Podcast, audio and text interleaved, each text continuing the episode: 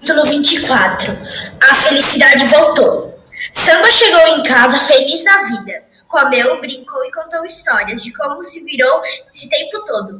Dermínia pegou um osso delicioso para samba, depois puxou prosa com o Cricri falando das aventuras que, que fez. Cheirou tomate, Dermínia, que, que Dermínia e Pedro plantou. Samba, já cansado, pegou no sono e dormiu.